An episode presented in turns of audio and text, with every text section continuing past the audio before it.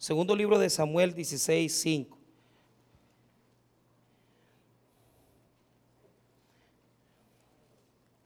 Muy bien.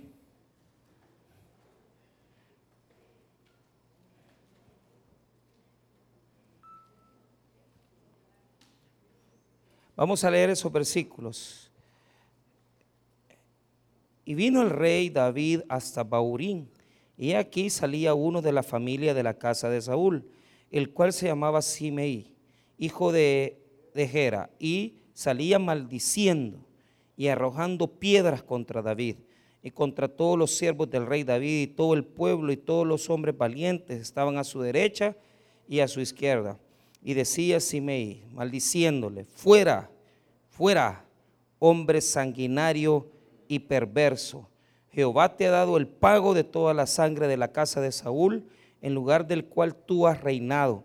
Y Jehová ha entregado el reino en mano de tu hijo Absalón, y este aquí sorprendido en tu maldad, porque eres hombre sanguinario. Oremos, Padre, bendiga su palabra, ayúdenos a, a poder, Señor, dar una instrucción, a ministrar las vidas de nuestros hermanos a través de la predicación de tu palabra. Danos sabiduría y dirección en nuestras decisiones.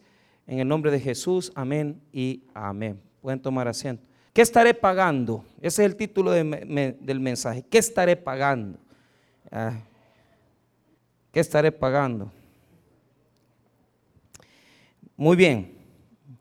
Los versículos 5 al 8 nos hablan de una maldición que uno de los enemigos de David le propinó en un momento crítico de su vida y de su reinado.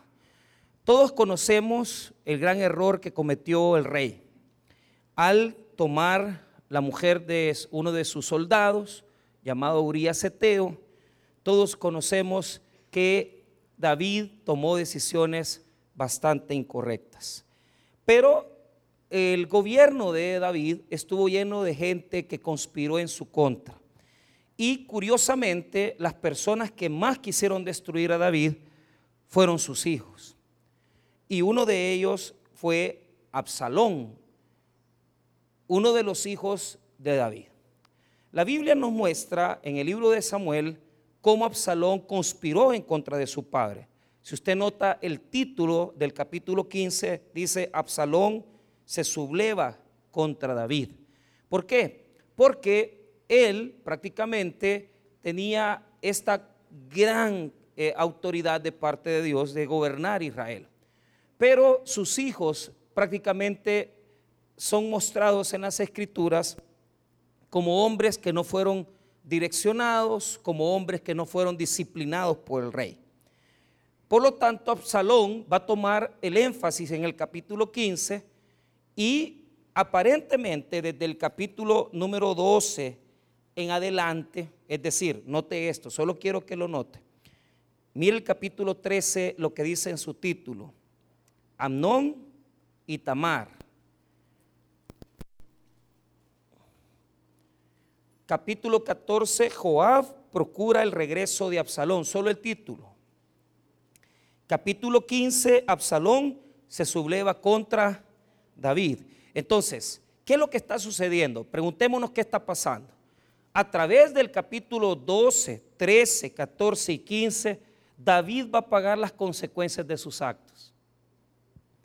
David va a pagar las consecuencias de sus actos. Y esto, hermano, yo quiero mostrarle una gran verdad. Cuando nosotros decimos que estaré pagando, es bien injusto. Porque la gran mayoría de nosotros tenemos esa, esa idea equivocada, ¿verdad? De, que Dios nos, nos castiga por todo lo que hacemos. Y yo no voy a negar que la disciplina de Dios es dura, pero hay más consecuencias de nuestras malas decisiones que muchas veces la disciplina de Dios. Yo prefiero caer en las manos de Dios y que Dios me discipline a caer en las manos de mis consecuencias. Porque las consecuencias son crueles. Las consecuencias son duras. Las consecuencias nos duelen hasta lo más profundo del corazón. Y lo que sucede es que tenemos esa mala percepción que todo es un castigo de Dios. No, Señor. usted tiene que comenzar estableciendo una postura. ¿Lo ha castigado Dios o se está castigando usted mismo por las malas decisiones que ha tomado? Ahora, en el caso del rey David, hay una cosa que Dios le estableció, que de su casa no se apartaría la espada. Es decir, había, habría guerra, habría batalla por la mala decisión que él tomó. Pero hay cosas, hermano, que son producto de nuestras propias consecuencias.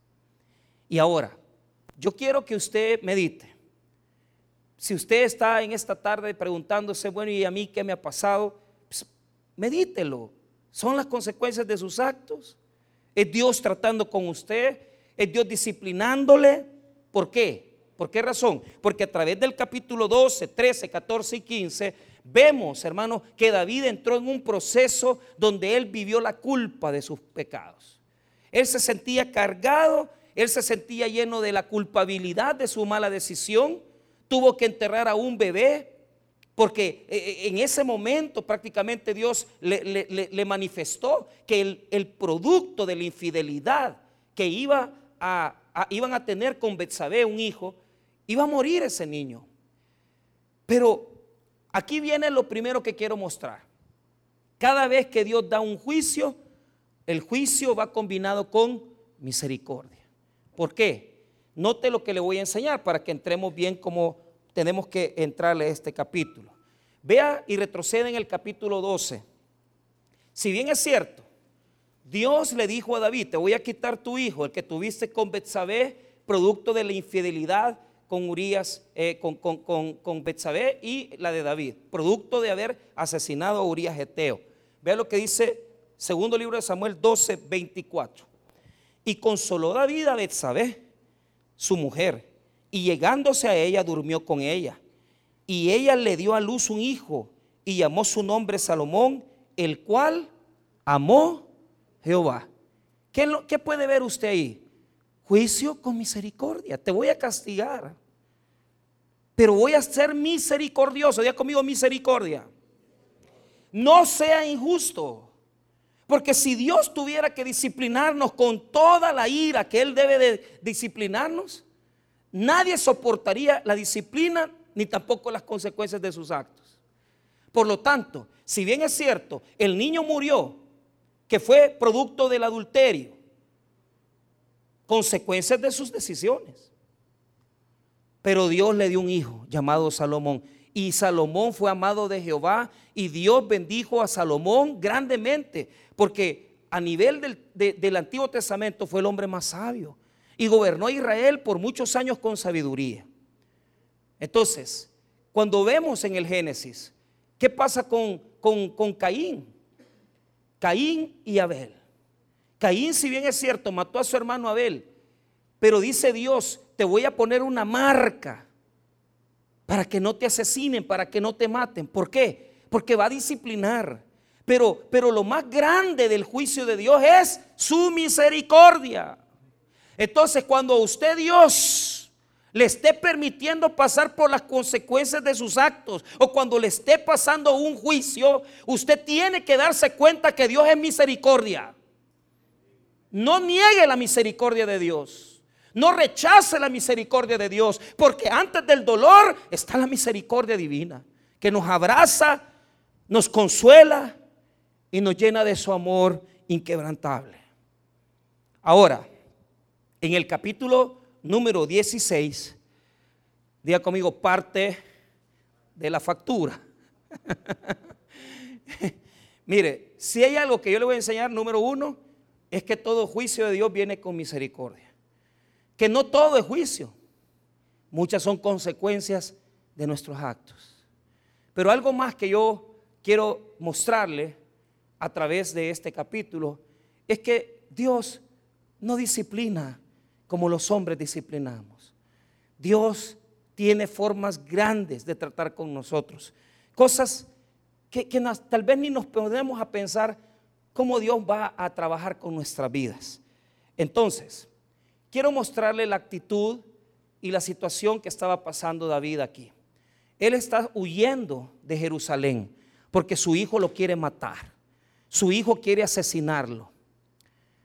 Podemos decir que el deseo de Absalón de matar a David es parte de las consecuencias de su pecado con Betsabé. Sí, porque él mandó matar a un hombre y ahora su hijo lo quiere matar. Es parte, parte de las consecuencias. Entonces, el capítulo 16 nos va a introducir diciendo los enemigos y los amigos que se le aparecieron a David cuando él iba huyendo, perseguido por su hijo Absalón. En este camino del quebrantamiento, el camino del juicio, el camino del proceso de la disciplina que Dios nos da, vamos a encontrar diferentes maneras de cómo Dios trata con nosotros. Diferentes formas. A veces encerramos a Dios en la enfermedad. Encerramos a Dios que es que está enfermo, es que esta persona, ¿verdad? Está pagando las situaciones porque mira cómo está de grave. Mira, hay muchas cosas con las cuales se pagan las consecuencias de los actos. Ahora, vamos a ver dos personajes. Del versículo 1 hasta el versículo 4, vamos a ver a un hombre que se llama Siba. Siba. Este es uno de los personajes que se va a presentar ante David en el momento de su crisis personal. Y, parte también de la factura con la cual va a tener que enfrentar las consecuencias de sus actos. Y va a tener que enfrentar la disciplina. Siba. Luego, del versículo 5 hasta el versículo 8, tenemos al personaje principal de nuestra enseñanza de hoy, que es Simeí. En hebreo es Shimei. Shimei o Simeí, cualquiera de las dos maneras es correcta. Del 5 al 8 es Simeí. Y del versículo 9 hasta el versículo 14 podemos encontrar cómo David trató con el momento de juicio, con el momento de disciplina. Y este va a ser mi consejo al final de la enseñanza, del versículo 9 al 14, cómo debemos tratar con las consecuencias de nuestros actos, cómo debemos de tratar con el castigo y la disciplina de Dios. Por lo tanto, tenemos del versículo 1 hasta el versículo 4 lo primero que enfrentó David, que es las palabras de Siba. Y por segundo lugar, del versículo 5 al 8, las palabras de Simeí o Shimei, como usted quiera llamarlo. Veamos entonces cómo se presenta este hombre. Mira, aquí hay una cosa de la disciplina de Dios bien interesante. Y es de que cuando David necesitó ayuda, en este momento él no valía nada. Estaba huyendo de Jerusalén.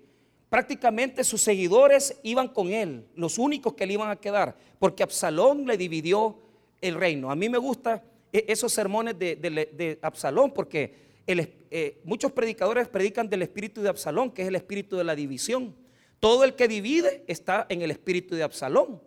Entonces, Absalón no le va a ir bien, hermano, le va a ir muy mal. Pero en ese momento en que su hijo lo está maltratando, en que su hijo le está haciendo pasar un momento muy difícil, David, hermano, tiene la mente metida en el problema. Imagínese usted un hijo que le quiere matar, que quiere asesinarle, el reino en peligro, sabe que, que Dios está tratando con él y de repente se aparece este señor llamado Siba y le dice, David, aquí te traigo una bendición. Y en apariencia nosotros podemos decir, bueno, esto es algo bueno que le está pasando a David en el momento del juicio. Veamos lo que pasó en el versículo 5. Vamos a encontrar tres condiciones de beneficios con las cuales David se va a sentir que el problema lo puede sobrellevar. Pero escuche bien, en este momento lo que está presentando este personaje Siba es nada más, hermano, el espíritu de los aduladores, el espíritu de aquellos que en lugar de decirnos las verdades, nos mienten, nos engañan. Y esta es una forma de pagar las consecuencias. Esta es una forma de pagar las consecuencias. ¿Por qué? Porque el adulador, el que nos dice, no hombre, no te preocupes, si, mira, ni se va a dar cuenta fulano, yo aquí no le voy a decir a nadie. E, eso, hermano, es parte de cómo pagamos las consecuencias. Eso es parte de cómo pagamos las consecuencias. Con traidores que se sientan en nuestra mesa traidores que nos meten el puñal, personas que nos engañan y nos mienten en lugar de decirnos la verdad. Vea lo que hizo este, este personaje. Siba había sido delegado por David para que le sirviera a Mefiboset, uno de los hijos de Saúl, el rey Saúl. Y, Siba era un, era un personaje importante porque era un sirviente, era un esclavo. Pero cuando David estuvo en el momento de juicio, se le acercó Siba y le dijo, aquí te traigo todo esto, David. Y le ofreció una mentira. Y David, lamentablemente, cayó en la mentira. Veamos lo que dice el versículo 2. Y dijo el rey a Siba, ¿qué es esto? Y Siba respondió, mire, los asnos son para que monte la familia del rey. Primero, asnos. Segundo, los panes y las pasas para que coman los criados. O sea, le está dando para que pueda llevar su arsenal, para que los criados coman. Mire lo que dice después de la coma. Y el vino para que beban, para que beban los que se cansan en el desierto. Entonces, el regalo que le hizo Siba a David parecería que, es una bendición. Pero fíjese cuando le pregunta a David por Mefiboset, su amo. Mire lo que dice el versículo 3. Y dijo el rey, ¿dónde está el hijo de tu señor? Y Siba respondió al rey, he aquí, él se ha quedado en Jerusalén porque ha dicho, hoy me devolverá la casa de Israel el reino de mi padre. Esa es una mentira. Mefiboset era un hombre que no podía caminar. Y lo que sucede es que Siba se está aprovechando de la situación de David porque sabe que David no está pensando bien. David en este momento está huyendo de Jerusalén. Tiene su mente perdida, tiene su mente sin, sin saber qué va a hacer. Y le está diciendo, aquella persona a la cual tú ayudaste, aquella persona a la que sentabas en tu casa, te ha traicionado. Imagínese el dolor que sintió David en ese momento. Este personaje Siba es un personaje perverso porque representa a todas aquellas personas que cuando estamos en el juicio, que cuando estamos en el dolor, nos presentan traición. A veces las personas no, no ponen atención, estaban casados, se mete con una mujer que les toleró que estar casados con una persona y le dice, mire, no se preocupe aquí, usted puede venir a mi casa. Pero no se ha puesto a pensar que esa misma persona la que usted le ayudó, la que usted concibió como pareja, lo puede traicionar también. Si él lo aceptó, ella lo aceptó a usted, sabiendo que usted estaba traicionando a su esposa, ¿usted cree que no la puede traicionar? ¿Y qué pasa? Cuando viene la segunda pareja, la tercera pareja y te deja, ¿qué decís? ¿Qué estaré pagando? Pues ¿qué pagaste? Las mentiras todas aquellas cosas que dijiste. A mí, cuando hay muchas personas que dicen, pastor, fíjese que vi pasar a mi, a mi ex y estaba con la señora y se reían de mí. Ay, papito, cuando me dicen eso, yo, yo en mi corazón, yo digo, pobrecito, no sabe lo que les espera. Porque hay un momento donde la maldad gana, la mentira gana por un momento. Pero ¿sabe qué va a suceder? ¿Sabe qué va a pasar? Si va, si va, va a ser encontrado en su mentira. ¿Y sabe qué? Lo que logró con las mentiras lo va a tener que devolver. ¿Qué es lo que hizo David? Mintió, engañó. Pero ahora lo está traicionando su hijo y lo está traicionando la persona que él podía decir, esta persona no me va a engañar. Así se pagan las cosas.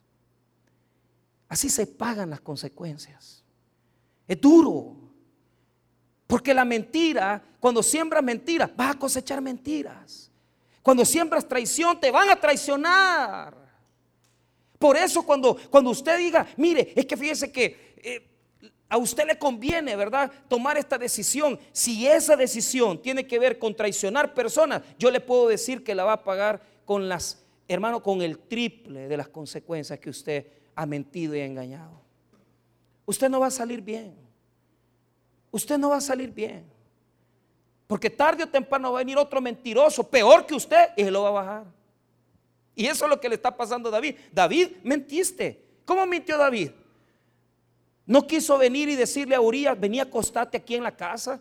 Lo embriagó y le dijo, anda acostate con tu mujer para hacerle pasar por, por su hijo a él. ¿Y qué hizo Urias? No se fue de la casa. ¿Qué hizo David? Engañó a Urias.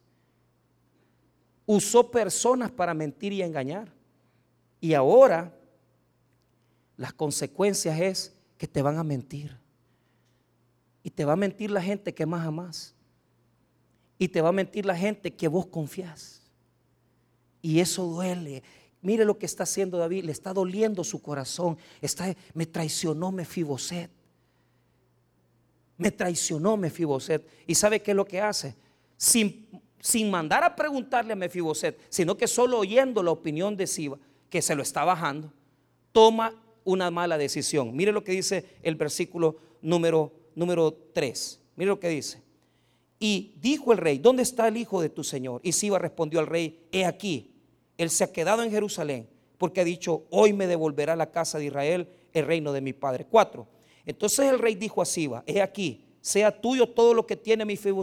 Y respondió Siba inclinándose, rey, señor mío, haya yo gracia delante de ti. Mentiroso.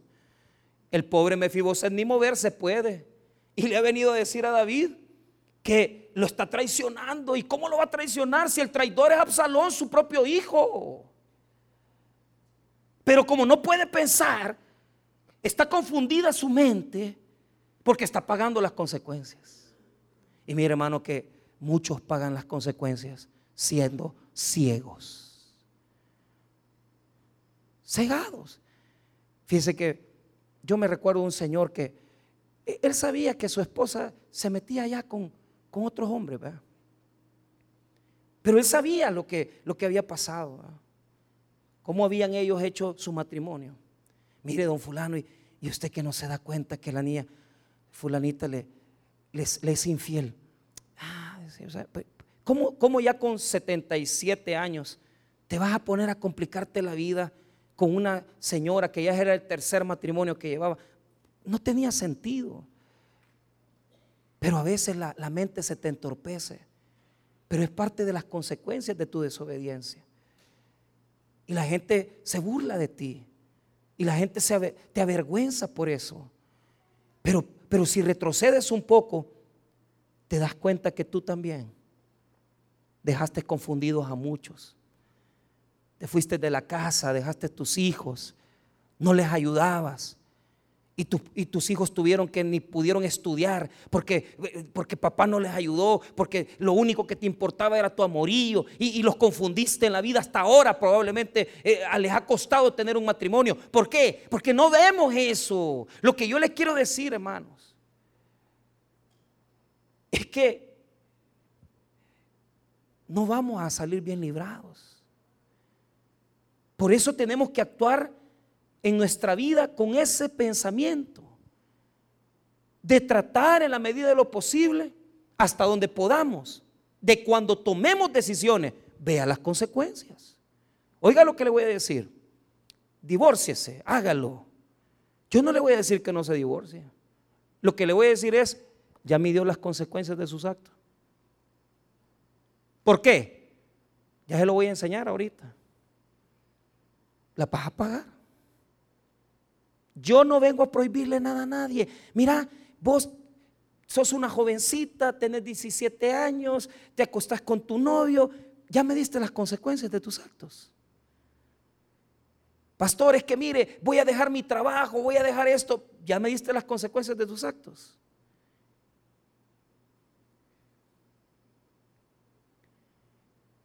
Fui a ver esa película preciosa de la bomba atómica.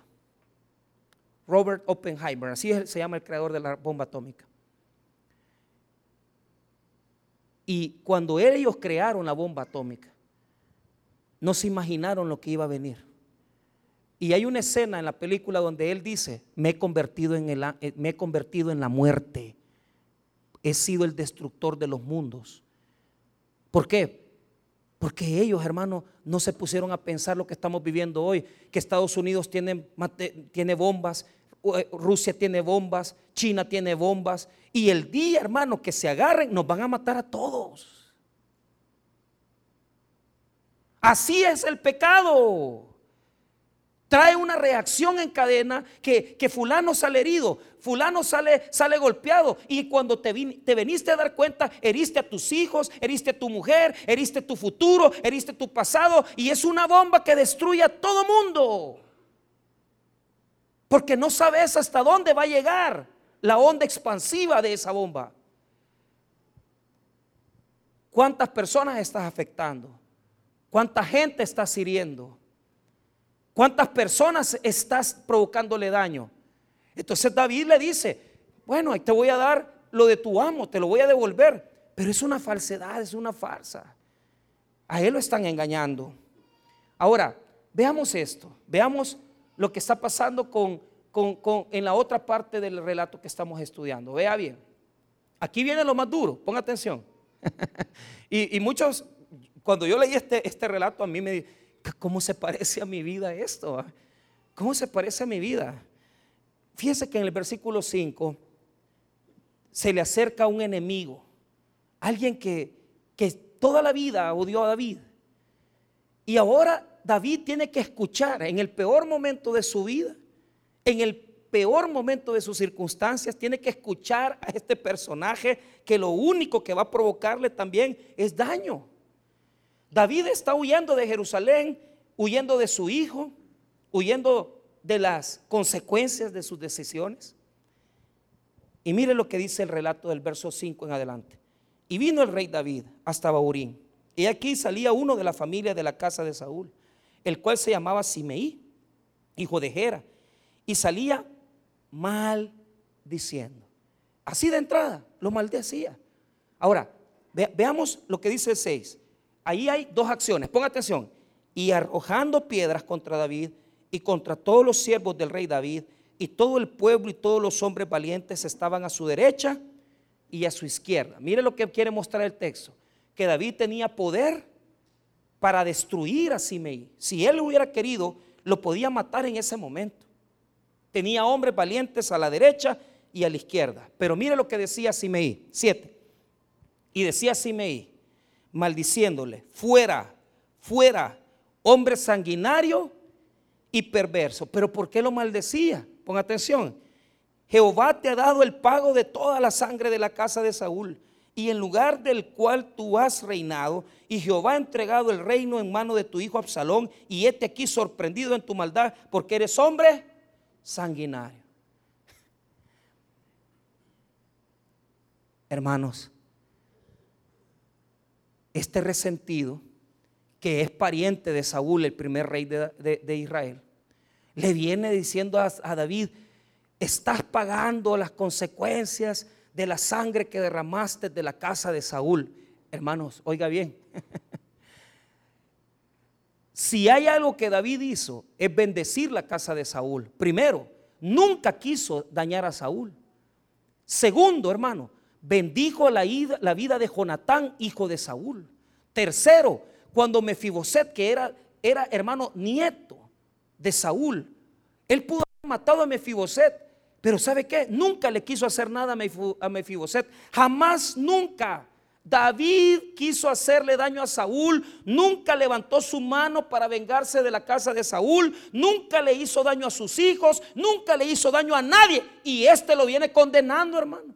¿Se ha fijado que hay personas que dicen, esta está pagando porque este ha sido pícaro?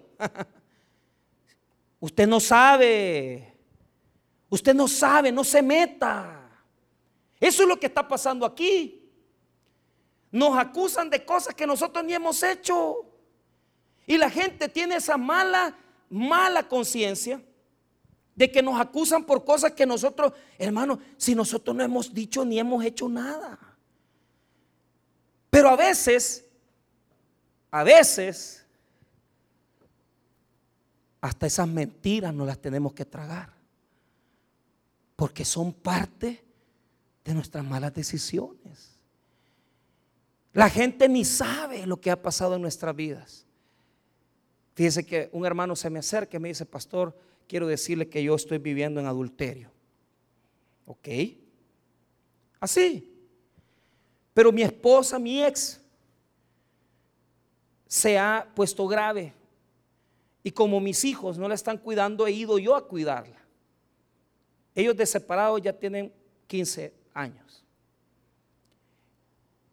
No sé qué pudo haber pensado, pero él, él me repetía, es que fíjese que ella me falló, me decía. Hay, hay gente que no sabe nada de nosotros. Inventa y dice que nos va mal porque hemos hecho cosas, pero usted no sabe el corazón. A lo que quiero llegar es, un adulterio es un adulterio, pero usted no sabe con el corazón con las que las personas han hecho ese tipo de decisiones. Y cuando nosotros venimos y decimos, es que este, este está, Dios lo está castigando, es, es que Dios está tratando con él, mejor no se meta, hermano, porque así también lo van a medir a usted después. Pero nosotros tenemos una mentecita que, ah, es que te dejó a la mujer, ¿qué te importa? Ese es el problema de Dios con él. No se meta. Este Señor está hablando de puro gusto. Porque todo lo que está diciendo es mentira. Es falso lo que está diciendo. La Biblia nos enseña que no tenemos que juzgar a las personas que están pasando por el juicio de Dios. Job estaba enfermo y los amigos le decían, Job, componete, vos has pecado, has desobedecido a Dios. Mentira, hermano, no había desobedecido. Dios había permitido la prueba en su vida porque Dios le estaba enseñando su gloria. Dios estaba enseñando a amarlo. ¿Qué pasa cuando llegaron y vieron al ciego de nacimiento en Juan capítulo 9? Los discípulos de Jesús dijeron, ¿por qué este está enfermo? ¿Pecó este o sus padres? Preguntan ellos. O sea, ellos siempre es que han pecado él o sus padres. No. Y Jesús les dice, o sea, no ha pecado este ni sus padres, sino que para que las obras de Dios se manifiesten en él. Y nosotros siempre andamos cuadriculando la vida a las personas. Ya va a ver, a este le va a ir mal por esto, a este le va a ir mal por aquello. No se mete, hermano. Mire, hasta uno comete malos juicios. Porque toda la vida anda diciendo, es que este le ha ido mal por tal cosa, es que este le ha ido mal por tal situación. No, pero ¿sabe qué es lo duro? Que cuando a uno le están pasando la factura, hasta, hasta esos chambres se los tiene que tragar uno. ¿Y cómo? Pues? Usted se enamoró de ella, quedaron ahí embelecidos, se perdieron. Y después andan diciendo que usted era esto, lo otro. No, pero es parte de las consecuencias. David había mentido, le pagaron con mentira y traición. David había actuado de formas incorrectas y ahora le están pasando factura de cosas que ni tan siquiera había hecho. Simeí está totalmente equivocado, es un farsante, no sabe nada, no sabe nada. Ahora, que usted sabe cómo es este relato bíblico, ¿está David pagando las consecuencias por la muerte de la casa de Saúl? No, sino que está pagando las consecuencias por la infidelidad, el adulterio que cometió con Betsabé. Así somos juzgados. Juzgamos y no sabemos por qué la gente hizo las cosas. No se meta. Deje que Dios trate con las personas. Y si a usted le está tocando recibir un mal juicio, que lo estén acusando, mire, si usted ve esto y ya lo va a ver, todo lo que está diciendo es mentira. Y David pudo haber dicho, eres un mentiroso, Simeí, es más, como sos farsante, te voy a matar porque aquí están los valientes y tienen la espada ya lista para asesinarte. No, no, se cayó. Mire lo que dice el versículo 9, ahí está la respuesta de David. Entonces Abisaí, hijo de Sarbia, dijo al rey, ¿por qué maldice este perro muerto a mi señor el rey? Esa es la peor ofensa que puede encontrar en el Antiguo Testamento, perro muerto. Te ruego que me dejes pasar y le quitaré la cabeza. Hermano, Abisaí quiere, vengarse. Abisaí quiere defender al rey. ¿Y por qué estás hablando mal de mi rey? ¿Por qué estás ofendiendo a mi rey? Pero aquí es donde nosotros tenemos que ser sabios. ¿Sabe por qué? Ponga atención. Mira lo que dice el 10. Y el rey respondió, ¿qué tengo yo con vosotros, hijos de Salvia? Lo que le está diciendo es, mira Abisaí, ¿y vos qué, por qué estás metiendo tu cuchara en esto? No te metas. No te metas, Abisaí.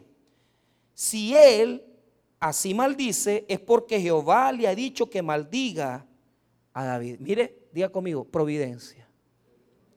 David dice, todo lo que él está mencionando es falso, es mentira, pero me lo voy a tragar porque es parte de lo que tengo que vivir.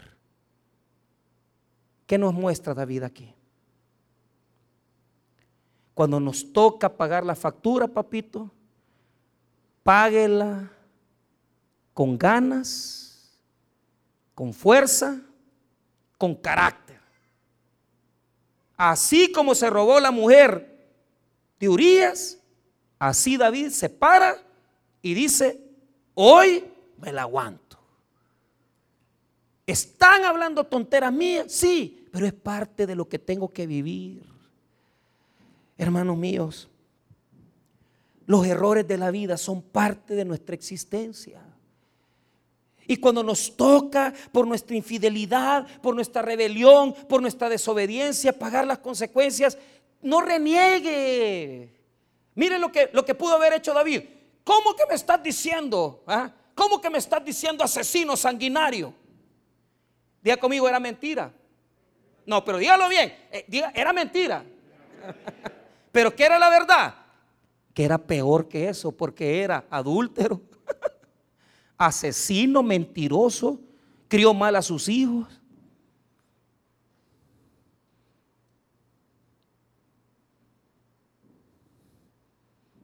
Por eso tendría que estarlo castigando Dios.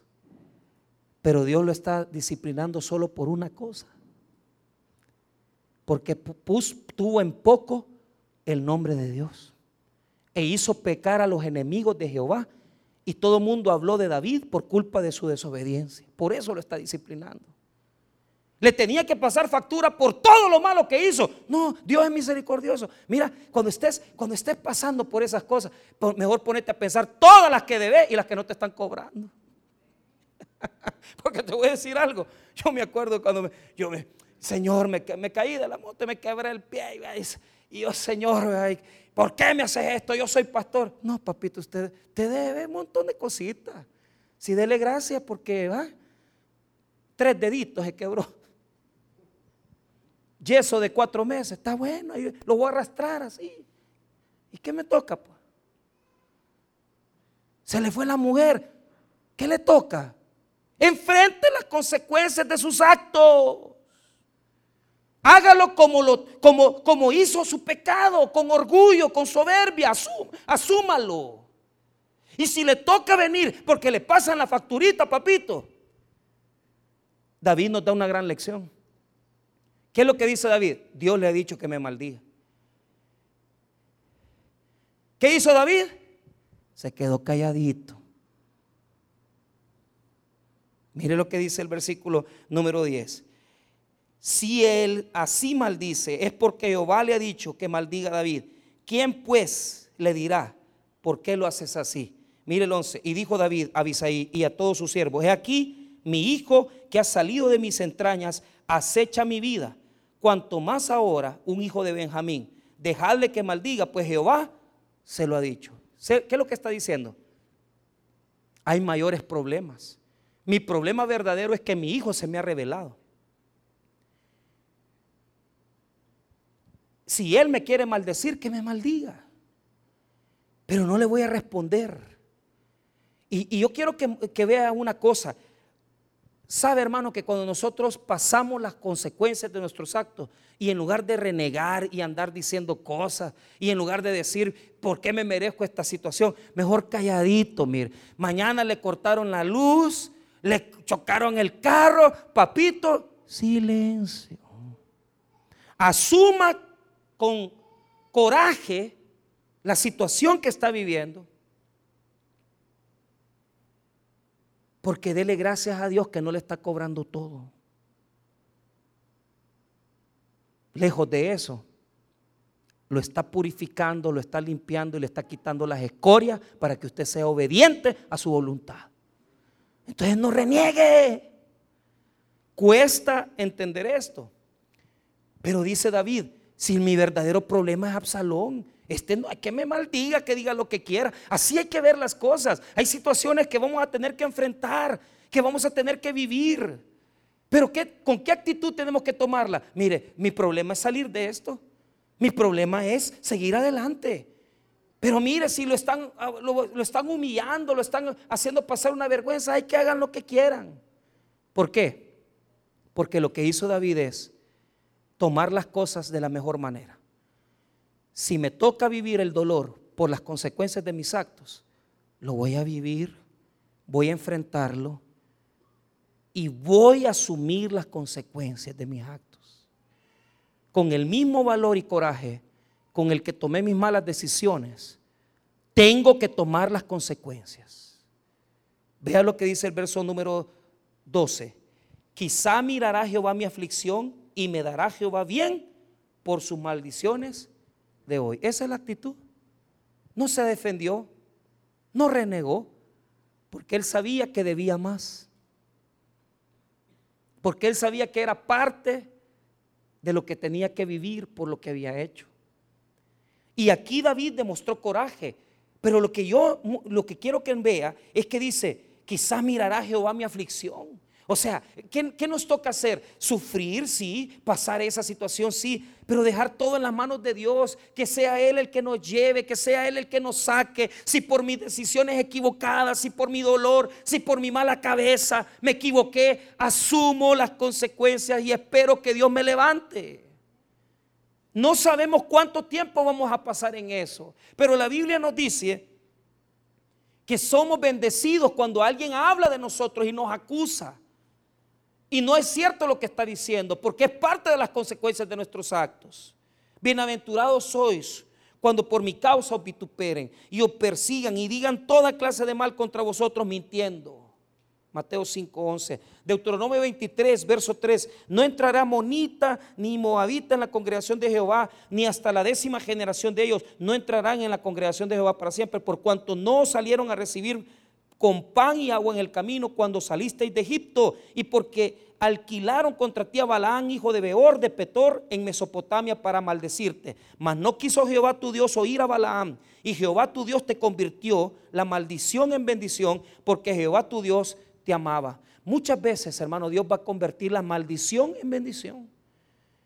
Y lo que estamos viviendo, tenemos que asumirlo como parte de nuestra vida. Porque la disciplina de Dios y las consecuencias de nuestros actos son parte de nuestra existencia. Tenemos que enfrentarlas, asumirlas, nos cueste o no nos cueste. Tenemos que enfrentar esas cosas. Pero algo sí le voy a decir. Nuestra postura ante esto debe de ser igual a la que David tuvo. Vea lo que dice el verso 13. Y mientras David y los suyos iban por el camino, Simeí iba por el lado del monte delante de él, andando y maldiciendo y arrojando piedras delante de él y esparciendo polvo. El rey y todo el pueblo que con él estaba llegaron fatigados y descansaron allí. A veces las piedras nos van a regresar. Pero ¿por qué nos regresan las piedras? Porque nosotros en algún momento de nuestra vida también dejamos soltar acusaciones, heridas y dañamos personas, siendo nosotros los que tiraban ese dolor. Ahora hay que esperar que pase la tormenta. Y si me apedrean y me humillan, es parte de las consecuencias de mis actos. Pero yo tengo que saber que Dios es misericordioso y solo Dios puede cambiar la maldición en bendición. David salió de esta situación crítica, pero tuvo que soportar que gente lo traicionara, tuvo que soportar que personas hablaran de él, tuvo que soportar que Dios tratara con su desobediencia. Pero al final de todo esto, David terminó gobernando en el mismo trono que Dios le había dado por cualquier razón, en la vida nos va a tocar sufrir las consecuencias. Pero recuerde usted que cuando a Jesús lo llevaban hacia el madero, Él no decía nada. Que cuando Él estuvo en la cruz, y sus acusadores mentían y lo acusaban, Él decía, perdónalos porque no saben lo que hacen. Lo que nos corresponde hacer a nosotros, sea lo que sea que estemos pagando, es ser humildes, quedarnos callados, quedar en las manos del Señor, que Él sepa qué hacer con nosotros. Pero sobre todas las cosas, sobre todas las cosas, tenga paciencia, porque usted va a salir de ese momento. Y cuando Dios lo levanta, lo va a restaurar y lo va a bendecir. Humillémonos ante Dios y reconozcamos con humildad que hemos fallado y que solo Él puede levantarnos y darnos otra oportunidad. Vamos a orar, hermanos. Padre, te damos gracias por tu palabra. Gracias por tu misericordia.